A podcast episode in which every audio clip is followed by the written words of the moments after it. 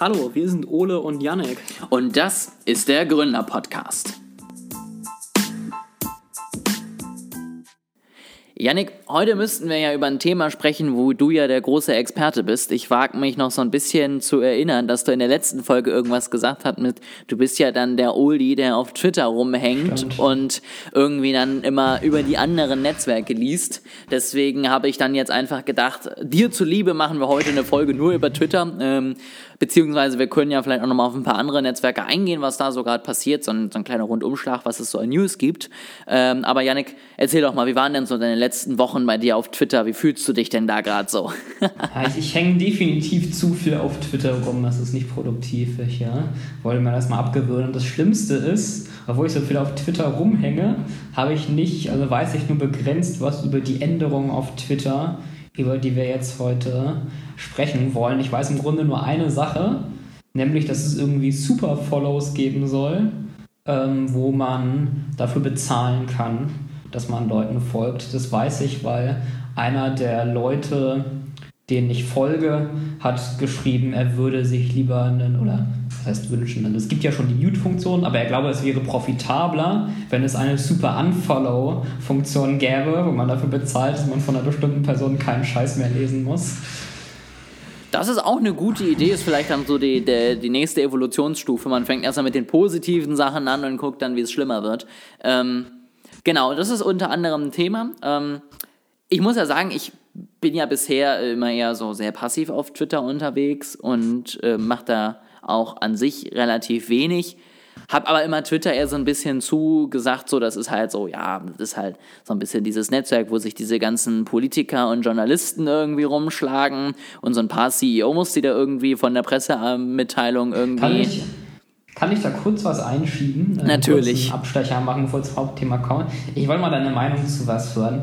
Find, findest du es besser, wenn Politiker selber auf Twitter schreiben oder wenn, so wie bei Angela Merkel, nur der Pressesprecher auf Twitter ist und äh, sie selber überhaupt nicht schreibt?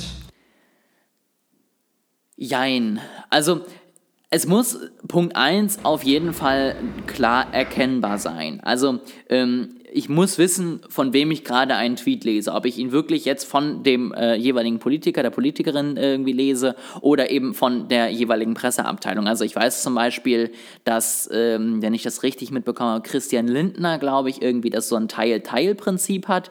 Also teilweise ja. macht er selber, teilweise sein Team ja. und das wird dann er eben auch... schreibt dann CL für Christian Lindner oder TL für Team Lindner. Genau und sowas finde ich vollkommen legitim. Ähm, ich glaube, das ist so ein bisschen einfach, was du damit erwarten möchtest. Also ich glaube, niemand hat von Angela Merkel erwartet, dass sie einfach ihren Twitter-Kanal rund um die Uhr selber führen kann. A, glaube ich, weil sie da selber gar nicht so Bock drauf hat, so wie ich sie einschätze. Und ja. B, weil sie auch einfach die Zeit dafür nicht hat. Und ähm, da finde ich es vollkommen legitim und da erwarte ich auch nicht, dass ich letztendlich diese Person da bekomme. Was anderes finde ich es, wenn es zum Beispiel so Kreisabgeordnete sind oder ähm, mhm. sowas, wo ich sage, die auch eher eine Verbindung zu mir als Person habe, weil ich sie vielleicht auch als Person wähle. Da muss ich schon sagen, da erwarte ich zumindest eine Möglichkeit, direkt mit ihnen in Kontakt zu treten ähm, und mich direkt mit ihnen auszutauschen. Es muss nicht direkt auf Twitter sein, aber ich erwarte zumindest, dass ich dann eine Funktion sehe, keine Ahnung, schreibt mir mal per Mail, um dann äh, irgendwie mehr zu wissen oder ähnliches und da melde ich mich direkt oder so, wo ich wirklich die Chance habe, mich mit denen eins zu eins auseinanderzusetzen. Also ich finde, es gibt gute Argumente, wenn wir jetzt mal von Spitzenpolitikern ausgehen, äh, für beide Seiten. Einerseits, wenn sie selber auf Twitter schreiben, sind sie natürlich in Anführungsstrichen näher am Volk, also es ist eine direkte Kommunikation. Ähm, andererseits, du hast vorhin schon gesagt, sie hat, glaube ich, gar keine Zeit. Also genau, ich glaube, Regierungsoberhäupter sollen halt eigentlich auch nicht den ganzen Tag auf Twitter rumhängen, ja? die sollen halt irgendwie Regierungsgeschäfte machen. Was meinst ähm, du denn damit jetzt also? Also ich sag mal, beim, beim letzten amerikanischen Präsidenten war es vielleicht ganz gut, dass er nur auf Twitter rumgehangen ist und nicht so viel Schaden anrichten konnte, genau. Aber im Allgemeinen ist es wahrscheinlich schon sinnvoll, wenn die sich irgendwie mit politischen Themen beschäftigen und dann die Kommunikation ihren Kommunikationsmitarbeitern überlassen. Genau, also wie gesagt, ich finde, Sie können auch selber mal Ihre Meinung da twittern. Wie gesagt, ich finde auch diese Hybridlösung gar nicht schlecht. Ähm, ich finde es zum Beispiel auch vollkommen legitim, dass man dann, ich sag mal, die Follow-Arbeit, so was so Community Management angeht, vielleicht an sein Presseteam auslagert, weil da hast du sonst, glaube ich, echt wirklich nichts Besseres zu tun. Ähm, ich fände es aber gar nicht schlimm, wenn auch mal eben jemand dann einfach direkt seine Meinung sagt und dafür auch angreifbar ist. Also ich finde es auch gut, dass man vielleicht bei einigen Tweets, wo es ja auch passiert ist, hier Herrn Lindner wirklich auch angreifen konnte für seine Aussage. Weil man wusste, das hat er geschrieben und da kann er ja. nicht sagen, ja, das war mein Team, die haben das falsch verstanden verstanden, sondern das war seine Aussage und da weiß ich, woran ich bin. Und das finde ich dann auch legitim. Also ich würde jetzt so aus unserem kurzen zweiminütigen Brainstorm vielleicht sagen, so Spitzenpolitiker sehe ich ein, wenn sie zumindest nur eine Hybridlösung schaffen und nicht immer alle selber managen. Wie gesagt, bei Lokalpolitikern erwarte ich, dass ich irgendwie gut und einfach mit ihnen direkt in den Kontakt kommen kann, weil dafür sind sie doch eigentlich die direkten Vertreter, die ich wähle. Zurück zum Thema. Du wolltest über die Neuerungen berichten. Genau, also wir, wir, wir sind äh, beim Twitter hängen geblieben. Ähm, wie gesagt, also bisher war das immer für mich so ein bisschen das Netzwerk, wo was eben einfach nur noch existiert, weil Journalisten und Politiker sich da gerne austauschen und ein paar CEOs eben ihre Pressemitteilung dort dann irgendwie verlinken. Ähm, und ansonsten hatte es keine Daseinsberechtigung, weil einfach keine neuen Funktionen kamen, weil einfach sich nichts wirklich geändert hat. Also ich würde mal sagen, in den letzten fünf Jahren war die größte Änderung, dass es jetzt äh, statt 140 280 Zeichen gab, ähm, was ja schon kontrovers genug war. Aber da, da, fehlte mir einfach so ein bisschen die Innovationskraft. Und ähm, ich glaube, ich habe es auch schon mal erwähnt, ich höre ja sehr gerne den ähm, Podcast von Scott Galloway. Ich weiß nicht, ob der dir was sagt. Ist ein Marketing-Branding-Professor aus Amerika, ähm, der eben vieles so zum Thema Tech, Marketing, ähm, auch Investment und so weiter macht. Ähm, hat einen Podcast zusammen noch mit einer Reporterin, auch in Amerika oder Journalistin. Ähm, und der wettert auch immer gut und gerne mal über Twitter und hat eben auch gesagt, ja, die sollen endlich mal eben so ja, Abo-Modelle irgendwie einführen und die Möglichkeiten geben, das irgendwie da Geld zu machen und hat sich selber irgendwie einen Teil von dem Twitter geholt und äh, haust seitdem damit rum und sagt, ich habe jetzt 5% bei euch, jetzt macht das mal bitte und ähm, hört mir mal zu und äh, ändert mal, was ich euch befehle, so ungefähr. Der feiert sich jetzt gerade in den letzten Wochen selber, dass er da jetzt scheinbar was verändert hat. Ob es jetzt an ihm liegt, weiß man nicht. Auf jeden Fall, der hat es halt auch immer mal wieder angemeckert und da finde ich es jetzt halt ganz spannend, dass sich jetzt halt langsam echt mal was entwickelt. Also, dass sich da wirklich mal ein bisschen was verändert ähm, und dass Twitter scheinbar jetzt ja auch so ein bisschen eher on top mal wieder ist. Also, diese Super Follow ähm, gibt es bisher natürlich so bei Twitch, aber das will jetzt zum Beispiel auch YouTube einführen, das will jetzt eben auch Clubhouse einführen, um darüber Bezahlung zu ermöglichen und da wäre Twitter jetzt den beiden tatsächlich noch vorgekommen. Letztendlich Spaces, was ja so ein bisschen der Clubhouse-Klon ist auf Twitter, ist in der offenen Beta-Phase, was Clubhouse ja letztendlich auch immer noch sagt, was sie sind. Also auch da scheint es ja so zu sein, dass sie letztendlich da auch zumindest Facebook voraus sind, die zwar sagen, sie bauen an was, aber die noch keine Beta-Phase haben. Ähm, bei den Stories waren sie relativ hinten dran, aber die sind jetzt wenigstens dann auch irgendwie gekommen. Bisher noch nicht wirklich schön und genutzt, aber ich glaube, jedes Netzwerk muss inzwischen einfach Stories haben, damit es ernst genommen werden kann. Ähm, und was ich jetzt heute dann gesehen habe, ist, dass sie scheinbar auch an äh, nochmal neuen Communities arbeiten, wo du dann irgendwie ganz Themenbegriffen irgendwie folgen kannst und dann so ein bisschen eher so einen Gruppenaufbau hast. Und sie arbeiten nochmal an besseren Seiten für Business-Accounts. Also, wo ich nochmal sagen kann, was biete ich eigentlich an? Was sind meine Öffnungszeiten? Wo findet man mich? Äh, das ist meine, meine, keine Ahnung, Speisekarte als Restaurant oder was auch immer. Und wo ich einfach noch mehr Möglichkeiten habe, mich dort auch zu positionieren und den Nutzern schnell und einfach irgendwie zu zeigen, was ich kann. Und das ist jetzt erstmal so eine kleine Übersicht. Ich finde, das zeigt schon mal in die richtige Richtung. Was sagst du denn so von den Änderungen, was du jetzt gehört hast? Wie würdest du das einschätzen? Also, ich finde es interessant, dass es so einen gewissen Trend dazu zu geben scheint, Geld zu verdienen als soziales Netzwerk, indem man anfängt, Inhalte zu monetarisieren. Ich hätte jetzt auch aus dem Bauch heraus eigentlich gesagt, dass es keine gute Geschäftsstrategie ist. Also ich würde eigentlich sagen, Nutzer wollen gerne diese sozialen Netzwerke kostenlos ähm, verwenden und Firmen möchten halt gerne Werbung machen und darüber kann man halt Geld verdienen. Das ist ja das ganze Geschäftsmodell von Google, Facebook, Twitter, wem auch immer. Und mir ist auch eigentlich kein Geschäftsmodell bekannt, das mit dieser Monetarisierungsstrategie wirklich mal erfolgreich gefahren ist. Also die Großen auf jeden Fall nicht. Es ist gut, es gibt inzwischen mit äh, YouTube Premium oder wie sie sich inzwischen genannt haben, aber das ist ja auch nur so ein Side-Business eigentlich neben den, den Werbeeinnahmen. Ähm, so hat es jetzt Twitch gesagt. Ich weiß nicht, wie viel Geld die darüber verdienen. Ähm, allerdings ist es ja da, so weil, wenn ich mich nicht irre, auch so, dass da Leute vor allem Geld spenden, weil sie halt irgendwie kleinere Creator unterstützen möchten für die Inhalte, ja. Ähm, also außerhalb dessen, wenn man jetzt mal OnlyFans außen vor lässt, gibt es eigentlich kein soziales Netzwerk, ähm, das über diese Monetarisierungsstrategie wirklich ähm, Erfolg hat und ich bin da skeptisch, dass das funktioniert. Mm, also tatsächlich neben OnlyFans gibt es ja auch noch Patreon, was ja eher so für ähm, Podcaster, Journalisten und so weiter und so fort schon relativ lange in Amerika läuft und auch scheinbar ganz gut funktioniert. Ähm, Was sind die eigentlich kommerziell? Ist Patreon nicht eine nicht kommerzielle Plattform, die nur den ja, also eigentlich helfen Sie selber verdienen ja. da kein Geld mit, aber trotzdem bekommen dort die, die Nutzer auf jeden Fall Geld. Also ja, die verdienen klar. darüber ja schon was und das läuft zumindest auch bei einigen größeren Produktionen relativ gut. Also ich glaube, selbst wenn Patreon jetzt Geld abzweigen könnte, könnten sie damit auch ganz gut äh, Geld machen tatsächlich. Ähm, aber das äh, weiß ich nicht, ne? da kenne ich deren Business nicht gut genug. Ich weiß eben nur, dass es funktioniert und dass ich inzwischen immer mehr Podcasts habe, wo dann am Anfang gesagt wird, ja, und wenn ihr mich nur unterstützen wollt, guckt mal auf meine Patreon-Page und dann klickst du da mal drauf und dann kriegen die schon so 2.000, 3.000 Euro im Monat letztendlich von ihren Unterstützern.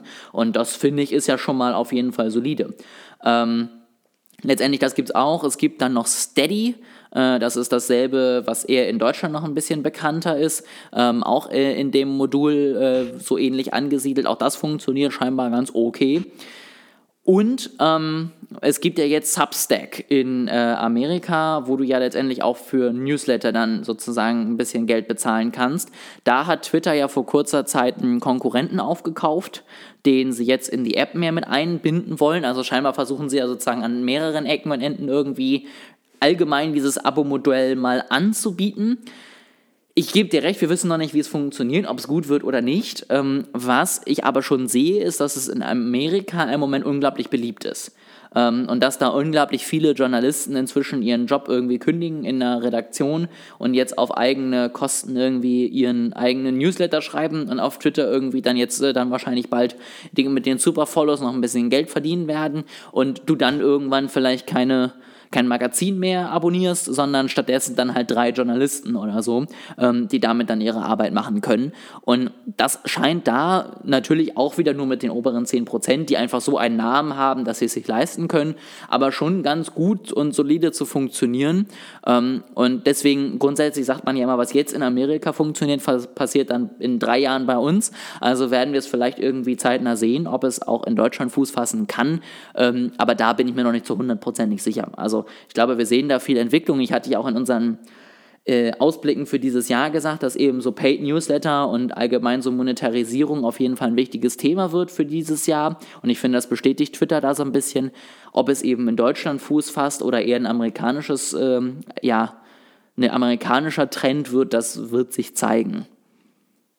Ja, also was ich bei Patreon noch anmerken würde, ist, dass es ja mehr eine Spendenplattform ist als eine Social Media Plattform. Ja, also klar, es gibt diesen Patreon-Only-Feed, wo man dann vielleicht irgendwie Sachen ähm, nachverfolgen kann, ähm, aber ich glaube, größtenteils geben Leute schon Geld auf Patreon, weil sie die Creator einfach unterstützen möchten. Auch bei Twitch, ich weiß gar nicht, ob es überhaupt Kanäle gibt, die man nur mit Abo gucken kann, aber bei den meisten glaube ich tatsächlich ist es ja, eigen, ja bei den meisten kann man eigentlich kostenlos äh, zugucken und da ist das Abo ja auch mehr so eine Spende, beziehungsweise man kann auch einfach so spenden.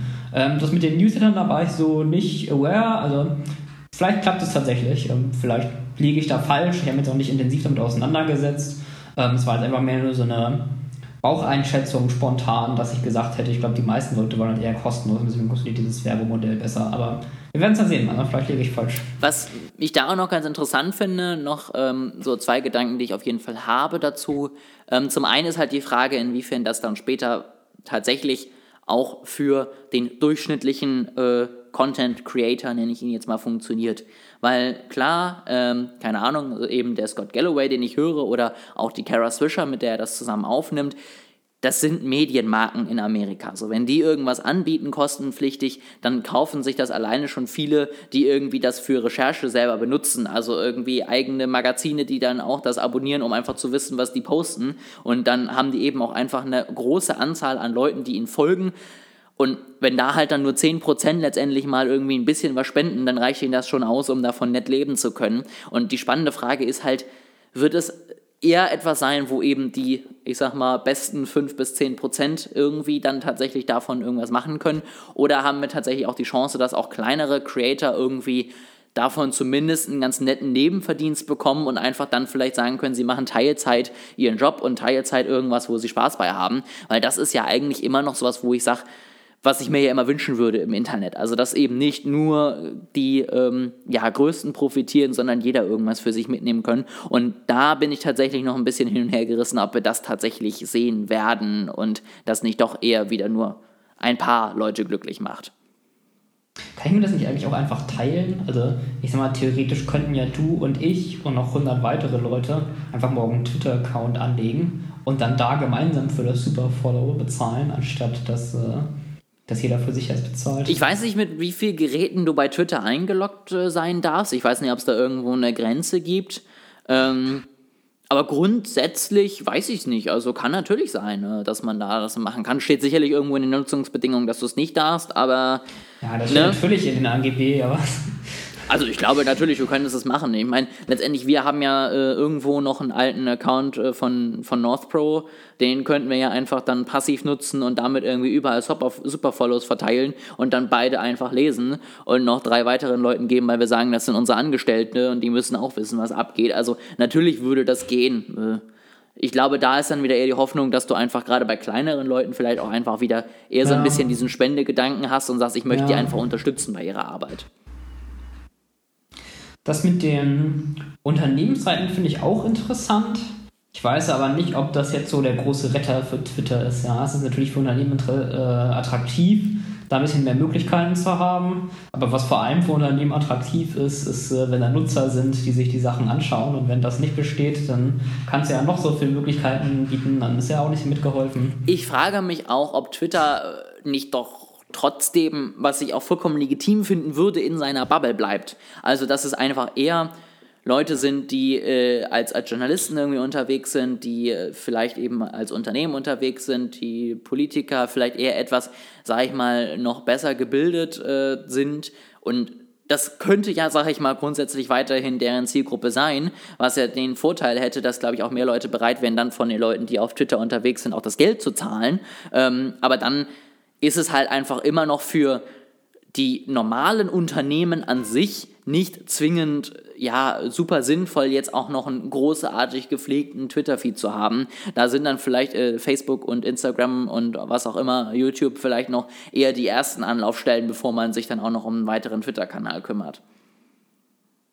Den Clubhouse finde ich auch sehr interessant. Das, das ist es scheint so ein Trend zu sein, ja. Also Facebook hat ja auch schon daran gearbeitet, Clubhouse zu kopieren. Ich habe das Gefühl, sobald eine andere, ein anderes Social Media Network oder auch nur ein Digitalprodukt irgendwie so einen Funken von Erfolg hat, ja, obwohl es jetzt aber Clubhouse auch irgendwie relativ kurzlebig war, obwohl der Hype schnell zurückgegangen ist, fangen die anderen sofort an, das nachzubauen. Also ich glaube, die haben auch irgendwie Angst davor, den Anschluss zu verlieren und mit so einer Idee vom Markt gedrängt zu werden und kopieren deswegen irgendwie alles, was in den 20 Kilometer Radius von denen kommt. Ja, ich, ich bin gespannt, weil ich das tatsächlich bei Twitter angesiedelt ähm, oder auch bei Facebook angesiedelt vielleicht sogar sinnvoller finden würde. Also keine Ahnung, ich glaube, es ist ja was anderes, wenn ich sowieso gerade auf Instagram unterwegs bin und dann gehe ich halt mal nicht live, sondern mache halt einfach mal einen Audioraum auf und unterhalte mich halt mal gerade. Oder eben, keine Ahnung, Twitter, dann macht eben irgendwie eine Zeitung mal ihre Journalistenkonferenz, dann einfach da, so wie es die Zeit im Moment zum Beispiel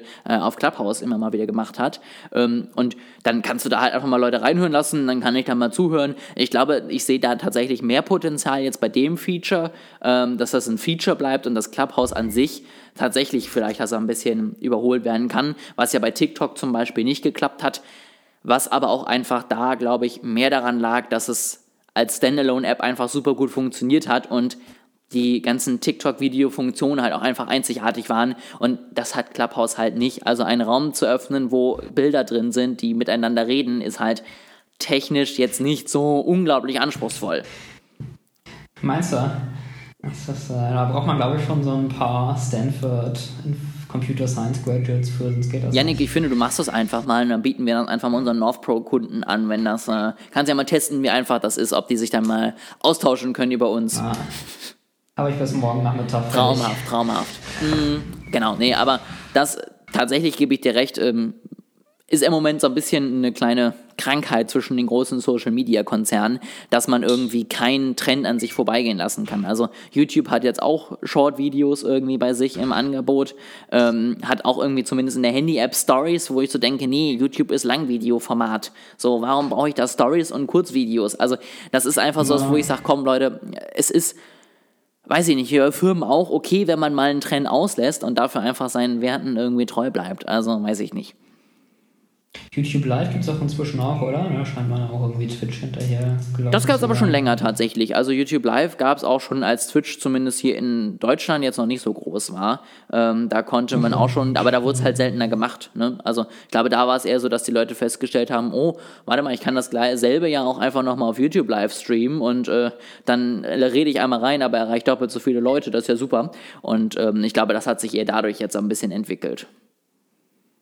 Ein YouTuber, den ich gucke, der nutzt immer diese Premiere-Funktion auf YouTube. Ich weiß nicht, ob du die kennst, ja, genau. Das ist, aber ich finde das irgendwie total merkwürdig. Also ich sehe keinerlei Vorteil da drin, das zu machen gegenüber ähm, On Demand. Halt das, das einzig, der, der einzige Unterschied ist, dass das schon eine halbe Stunde vorher steht, ähm, geht live oder geht auf Premiere in so und so und dass ich mich dann darüber ärgern muss, dass ich mich noch eine halbe Stunde warten darf, anstatt dass das Video einfach schon da ist. Aber Das kannst du ja auch schon drei Tage vorher einstellen. Also ich finde das halt auch einfach nur, mich nervt dann dieses Bild in meiner Abo-Box, weil das Video ist Ja. ja noch nicht da, es ist nur eine Ankündigung und am Ende ist es zumindest bei mir so, dass dann viele noch nicht mal in diesem Live-Chat dann dabei sind. Also grundsätzlich wäre das ja ein, ein gar nicht so blödes Feature, denn man muss kein richtiges Live-Video machen, aber man kann trotzdem eben als Creator selber dann zumindest eben, wenn das das erste Mal läuft, einfach gucken, wie kommt's an, kann dann ein paar Fragen beantworten, aber das machen die meisten ja noch nicht mal. Die stellen das einfach nur hin, weil sie dann hoffen, dass ich das dann drei Wochen lang in der Abo-Box sehe und denke, oh, das muss ich unbedingt gucken und mich dann schon drauf freue. So, also Deswegen, da sehe ich auch Ja. nicht wirklich einen Mehrwert für mich als Konsumenten dann am Ende der Inhalte.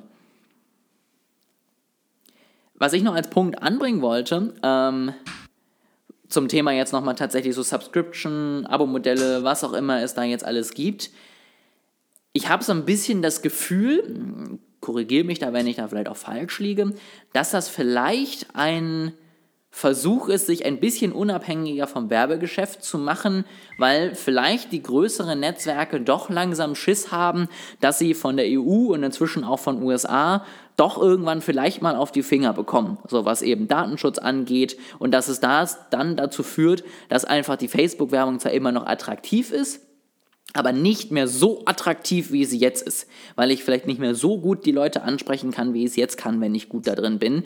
Und dass sie da so ein bisschen einfach schon mal im Vornherein die vielleicht 20% Einbußen, die dann passieren könnten, vielleicht auffangen wollen, indem sie die mit 20% äh, Abo-Modellen dann letztendlich ausgleichen.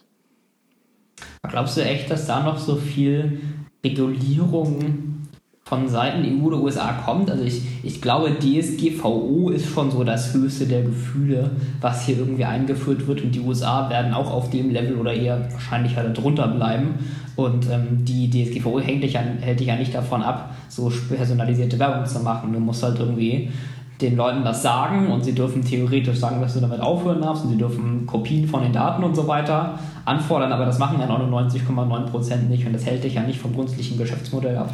Das stimmt auf jeden Fall. Ähm, wie gesagt, ich, ich glaube nicht, dass die Gesetze an sich so viel schlimmer sind.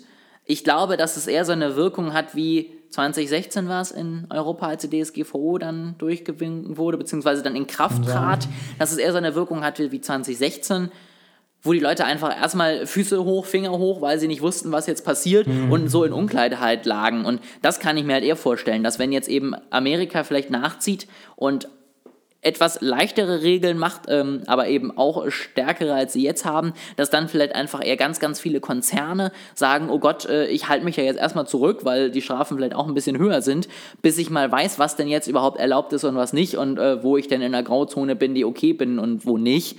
Ähm, Und was ich mir auch vorstellen kann, es gab ja jetzt einmal so einen Werbeboykott letztes Jahr, der war ja eher nicht so ernst zu nehmen, aber ich kann mir halt schon vorstellen, dass es immer mal wieder sein kann, wenn Facebook mal wieder Blödsinn macht, dass dann vielleicht einzelne größere Unternehmen dann äh, vielleicht doch immer mal wieder einzelne Monate verschwinden und auch damit kannst du dich dann natürlich so ein bisschen dagegen absichern, wenn du halt weißt, dass selbst wenn dein Werbegeschäft mal ein bisschen einbricht, du halt immer noch einen Zuwachs in Abo-Modellen hast und das dann wieder so ein bisschen ausgleichen kannst. Ähm, ich glaube, es ist auch eher so eine ganz ja, entfernte Vorsichtsmaßnahme, weil man hat halt zum Beispiel ja auch den Werbeboykott im November einfach so null in den Zahlen gesehen. Ähm, und ich glaube, du kannst auch einfach, du müsstest sehr, sehr viel Arbeit reinsetzen, um die großen Konzerne wirklich anzugreifen. Also sowohl Facebook als auch Google letztendlich mit YouTube dahinter den wird das Bums sein, wenn es ein bisschen stärkere Regeln gibt und wenn es irgendwie, keine Ahnung, mal wieder einen Monat gibt, wo dann 10% der Kunden keine Werbung schalten. Aber man kann sich ja so ein bisschen unabhängig davon machen und freut sich dann halt, dass man noch mehr Geld verdient.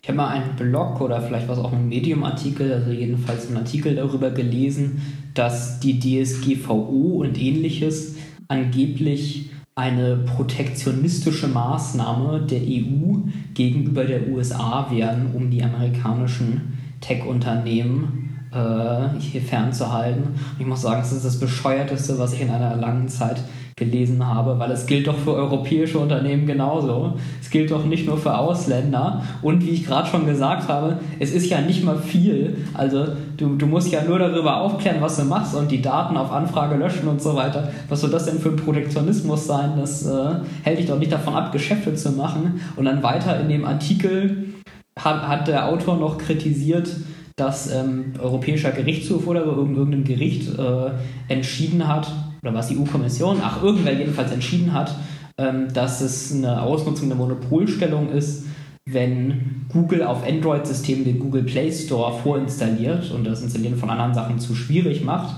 das aber bei Apple erlaubt wäre, dass man da grundsätzlich nur den App Store haben darf. Und ich meine, das kann man grundsätzlich kritisieren. Ich weiß das genaue Reasoning hinter dieser Entscheidung nicht. Aber Apple ist doch kein europäisches Unternehmen. Es ist doch beides amerikanische Unternehmen. Das ist dann doch offensichtlich, dass das nichts irgendwie mit Protektionismus zu tun hat. Ich verstehe nicht, wie man diesen Gedankengang legen kann. Also, ja. Ich finde halt auch immer noch, man, also man, ich glaube niemandem aus rein Facebook, der mir sagt, dass die wirklich hart von der DSGVO getroffen wurden. Aber ich glaube jedem kleinen ja. Betrieb in Europa, dass die sagen, ich ärgere mich hier zu Tode, weil ich irgendwie, keine Ahnung, alle zwei Wochen mich wieder stundenlang mit irgendwelchen neuen Entscheidungen auseinandersetzen muss und überlegen muss, ob meine Website jetzt noch funktioniert oder nicht. Und da tun wir ja eher unseren europäischen Unternehmen tatsächlich weh, weil die kleinen amerikanischen Unternehmen, die sind ja nicht direkt global agierend so. Und deswegen, äh, das ist irgendwie ein Argument, wo ich halt sage, nee, also ganz ehrlich, ne, Google kann es sich leisten und Facebook auch irgendwie dann einfach mal 100 Einwälte für ein paar Tage einzusperren und zu sagen, los, erarbeitet uns was, wie wir das richtig hinkriegen ähm, und fertig ist und das ärgert am Ende da niemanden. Also ich glaube, keine Ahnung, Mark Zuckerberg hatte vielleicht maximal eine halbe schlaflose Nacht, als er gehört hat, dass es eine DSGVO gab und danach hat er sich gedacht, ach egal, geht sowieso alles weiter. Genau, aber sonst, ähm, bin ich jetzt tatsächlich so ein bisschen mit den, mit den Twitter-News ähm, ein bisschen durch. Ähm, wir haben jetzt ein paar Dinge, die ich vielleicht allgemein nochmal beim Social Media Update, wenn wir gerade schon dabei sind, äh, ansprechen wollte, schon mal kurz besprochen. Also Clubhouse ist so ein bisschen, zumindest was den Hype angeht, zurückgegangen, hat aber trotzdem inzwischen 8 Millionen Nutzer ähm, weltweit zumindest schon mal vermeldet, was jetzt nicht riesig ist, aber äh, doch ganz solide dafür, dass sie ja doch noch ein relativ junges Unternehmen sind. Ähm, dennoch merke ich, dass äh, ich im Moment, glaube ich, äh, fünf oder sechs Invites habe, aber niemand sie haben möchte. Ähm, also es ist wirklich ein bisschen zurückgegangen, beziehungsweise alle Leute, die halt irgendwie scharf auf die Plattform waren, sind jetzt halt drauf. Ich sehe auch, dass die Anzahl an Räumen ein bisschen zurückgeht, was aber auch teilweise tatsächlich der Qualität zugutekommt. Und das ist jetzt schon sowas, wo ich dann sage, es ist, glaube ich, eine normale Entwicklung und es ist auch eine angenehme Entwicklung. Ich bin jetzt sehr gespannt, was passiert, wenn dann, ich glaube, die sollte im März irgendwann kommen, die Android-App nochmal rauskommt. Und ob die Android-User es dann nochmal schaffen, nochmal so eine zweite Hypewelle auszulösen. Ähm, aber ansonsten sehe ich immer noch die Zukunft tatsächlich eher als Feature bei Twitter und Facebook integriert und vielleicht ein paar Jahre lang noch Clubhouse, aber langfristig äh, sehe ich da jetzt nicht so den Riesenerfolg, dass das irgendwie ein Modell bleibt, was einzigartig ist und was jeder unbedingt haben muss. Ich muss sagen, ich finde es super witzig, dass wir so einen Pseudo-Exklusivitätsmechanismus eingebaut haben mit den Invites und du jetzt aber niemanden hast, der sie haben will. Es ist so ein bisschen, als, als wenn ich sagen würde, hey Ole, ich lade dich zu meinem Geburtstag ein und darfst noch fünf weitere Leute einladen. Am Ende tauchst du da auf und sagst, ja, ich habe da sonst keinen gefunden, der her wollte. Sorry, Yannick. So ungefähr ist es gerade, ja. Also. Oder du, du darfst ja hier plus fünf. Äh, du, also du bist einer meiner besten Freunde, du darfst fünf Leute einladen. Ja, ich habe aber sonst niemanden, der dich mag. Ja, trotzdem, nur fünf, nicht mehr, okay. ja, so, so ungefähr ist es. Ähm, genau, aber ansonsten, ähm, was gibt's noch Neues? Wie gesagt, YouTube testet im Moment auch ein bisschen rum, haben jetzt auch Kurzvideos, weil jeder es haben muss, der irgendwie was Tolles ist. Ähm, haben jetzt eben auch diese Monetarisierungsfunktion nochmal eingebaut, dass du irgendwie einen super Like vergeben darfst und dann kriegt der Videoersteller eben Geld für sein Video. Ähm, Instagram arbeitet auch immer noch an der Monetarisierung der IGTV-Videos wo ich aber nicht wirklich die Zukunft drin sehe, weil die im Moment so wenig benutzt werden. Und zwar äh, motivieren sie damit natürlich die Künstler, Videos hochzuladen, ne, weil die natürlich Geld haben wollen, aber es ändert ja nichts an den Zuschauern, weil die verdienen ja nichts daran. Und warum sollte ich mir dann ein IGTV-Video ja. angucken, wenn ich es mir vorher auch nicht angeguckt habe, wenn dann auch noch Werbung da drin ist? Also das ist halt noch so ein bisschen was, wo ich mich frage, ob sie diese, ja, diese Funktion irgendwann wirklich mal sinnvoll bei sich eingebaut kriegen oder ob es einfach ein Fehlschuss war, den sie einfach rechtzeitig hätten einsehen sollen. Genau, das so als, als kleines Update noch. Ansonsten ähm, wollte ich einfach mal so ein bisschen über Twitter genauer reden. Hast du denn noch irgendwelche abschließenden Worte als Opa, der immer auf Twitter sitzt? Freust du dich auf die neuen Funktionen oder geht dir das jetzt gerade alles so ein bisschen zu schnell? Äh, ich wollte sowieso mal weniger Social Media konsumieren, insofern wird es mich ja gar nicht mehr betreffen. Ich glaube, das sage ich alle paar Podcast-Folgen, dass ich weniger Social Media konsumieren will. ja, aber jetzt, inzwischen ist es tatsächlich äh, weniger geworden, weil ich irgendwie auch nicht mehr so die Freude draus kriege. Also ich merke wirklich, ich gehe irgendwie nur noch hin, weil sie halt das ganz gut perfektioniert haben, dass man irgendwie die Updates sehen will, so was es Neues gibt. Aber ich habe irgendwie nicht mehr das Gefühl, ähm, kriege wirklich was raus. Bevor wir die Folge beenden, noch ein paar, paar Worte zu dem Buch, das ich ja lesen wollte. Ich glaube, ich hatte es in der letzten Folge schon angekündigt, dass wir eigentlich diese Folge darüber sprechen wollten. Äh, ich äh, habe euch nicht vergessen, liebe Zuschauer. Wir sprechen noch über dieses wunderbare Buch von Nick Bostrom. Ich bin jetzt mit dem Hörbuch zu etwas mehr als der Hälfte durch, das ich mir auf Audible äh, gehört, geholt habe. Aber ich habe entschieden, dass es, nachdem ich es als Hörbuch gehört habe oder alles, was ich als Hörbuch gehört habe, lese ich mir auch nochmal auf Papier durch und mache mir Notizen dazu, weil äh, anders steigt man da nicht durch. Es ist durchaus recht, recht anspruchsvoll. Genau, aber ich bin optimistisch, dass bis zur nächsten Folge ich es mal geschafft habe, die schriftliche Version auch ein bisschen zu lesen, mir ein paar Notizen zu machen. Dann kriegen wir das ja, dann freue ich mich doch und die Zuhörer sich auch darauf, dass du uns dann diese schwere Kost einfach und verständlich unterbrichst und wir danach alle die kompletten KI- und Superintelligence-Experten sind. Ich mache alles nur noch so auf Bildzeitungsniveau und dann kann man, kann man es super leicht verstehen. Aber ist total sinnvoll. Wir machen das so in, in, kleine Zwischenkapitel, so alle zwei Minuten muss dann eine neue Headline kommen, so richtig schön Clickbait, damit man noch weiß, wo man ist. Ein kleiner Jingle wird dann immer eingespielt, damit man noch ein bisschen Ablenkung bekommt. Und dann erzählst du einfach nur so zwei, drei Stichpunkte und sagst so, und jetzt habt ihr das Buch verstanden. Richtig. Und hinterher sind dann alle künstliche Intelligenzexperten. Sehr gut, dann bewerbe ich mich dann nach dem Interview bei Google und sage, ich würde gerne bei eurer KI mitarbeitern. Ähm, lasst mich mal rein.